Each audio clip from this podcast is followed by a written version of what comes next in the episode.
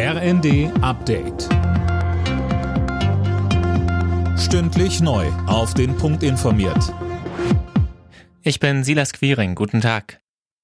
Der Raketenangriff auf den Hafen von Odessa in der Ukraine empört die Weltgemeinschaft. Der ukrainische Präsident Zelensky spricht von einem Akt russischer Barbarei. Mehr von Tim Britztrup. Nur einen Tag nach dem Getreidedeal zwischen Russland und der Ukraine waren gestern zwei Raketen in dem Schwarzmeerhafen eingeschlagen. Zelensky wirft Russland vor, sich routinemäßig nicht an Absprachen zu halten.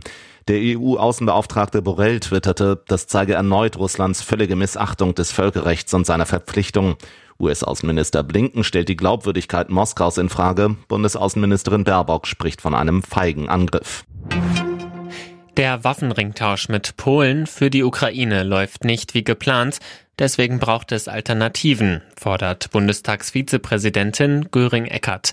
Gegenüber dem Redaktionsnetzwerk Deutschland sprach sie sich auch für direkte Waffenlieferungen aus. Im Herbst soll es, wenn es nach Bundesfinanzminister Lindner geht, keine flächendeckenden Corona-Maßnahmen geben.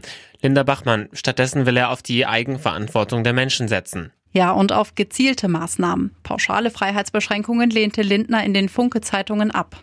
In den deutschen Krankenhäusern liegen unterdessen doppelt so viele Corona-Patienten wie im letzten Sommer. Der Herbst dürfte damit laut der Deutschen Krankenhausgesellschaft erneut zur extremen Belastungsprobe für die Kliniken werden. Auch weil viel Personal Corona-bedingt ausfällt. Die Sprintstaffel der Frauen hat für die erste deutsche Medaille bei der Leichtathletik-WM in den USA gesorgt. Das Team holte Bronze über die 4x100 Meter. Die USA haben sich mit hauchdünnem Vorsprung vor Jamaika Gold gesichert.